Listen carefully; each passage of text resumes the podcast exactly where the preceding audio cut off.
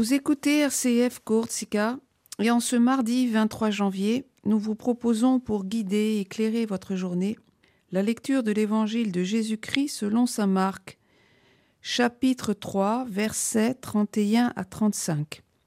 Cette lecture sera suivie de la méditation du Père Pierre Piot de Moltifao.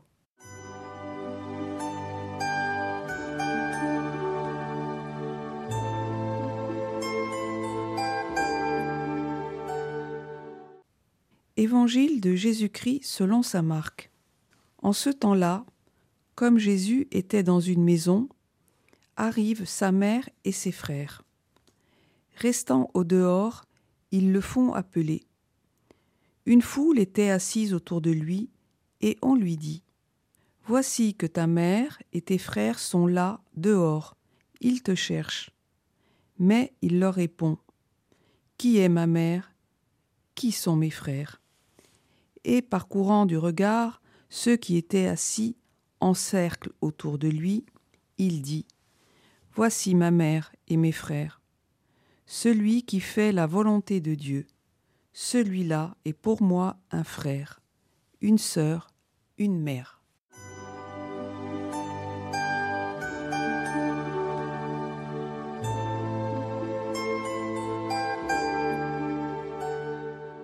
Chers auditeurs, chères auditrices, bonjour, soyez remplis de l'Esprit Saint. Aujourd'hui, le chapitre 3 de l'Évangile selon Saint Marc nous propose de méditer sur la famille authentique de Jésus. Ce n'est pas la première fois que Jésus se montre dur ou même en décalage vis-à-vis de sa mère. Rappelons-nous les épisodes de Luc au chapitre 2 par exemple. Le retrouvement de Jésus dans le temple. Pourquoi donc me cherchez-vous? Ne saviez-vous pas que je dois être dans la maison de mon Père? Sous-entendu, Jésus doit avant tout accomplir la volonté de son Père qui est au ciel. Nous avons aussi le passage des noces de Cana en Jean chapitre 2. Femme, que me veux-tu dira Jésus lorsqu'elle lui demande d'accomplir un miracle. Ou littéralement, quoi de toi à moi? Eh bien, Jésus se pose de façon forte face même à sa mère, celle qui l'a mise au monde. Cette façon de poser les questions, eh bien, nous pouvons aussi le recevoir personnellement à travers la question de cet évangile. Qui est ma mère et qui sont mes frères?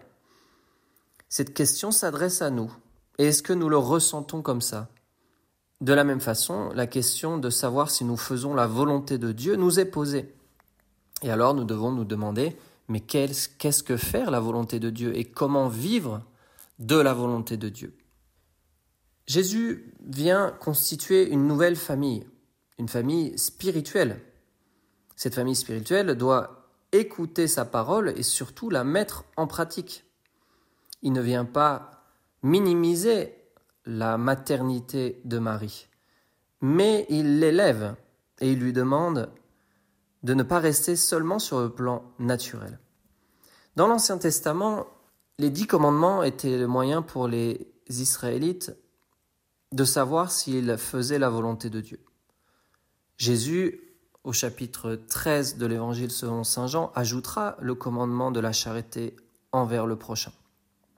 C'est Saint Augustin lui-même qui dira de cette maternité de Marie qu'elle n'aurait été d'aucune utilité si en portant Jésus-Christ dans sa chair, Marie ne l'avait pas porté plus heureusement dans son cœur. C'est d'abord par la foi que Marie a enfanté Jésus, et ensuite par son ventre.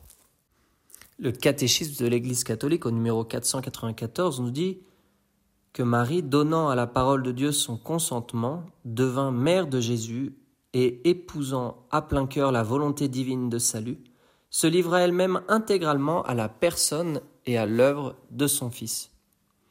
Finalement, faire la volonté de Dieu, c'est se livrer à Jésus, écouter sa parole et le suivre, se mettre à la suite de Jésus pour annoncer l'Évangile, la sequela Christi.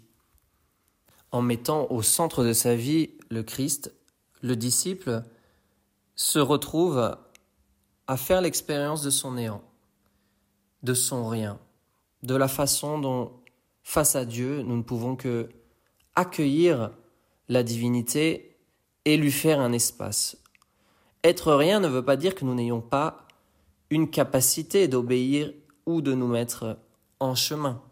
Cela ne veut pas dire que nous ne devrions pas avoir de bonne volonté. Je finirai avec cette phrase de Benoît XVI. Dans le Magnificat, Marie exprime tout le programme de sa vie, ne pas se mettre elle-même au centre, mais faire place à Dieu. Alors seulement le monde devient bon. Je vous souhaite une agréable journée, chers auditeurs, chères auditrices, et je vous dis à demain.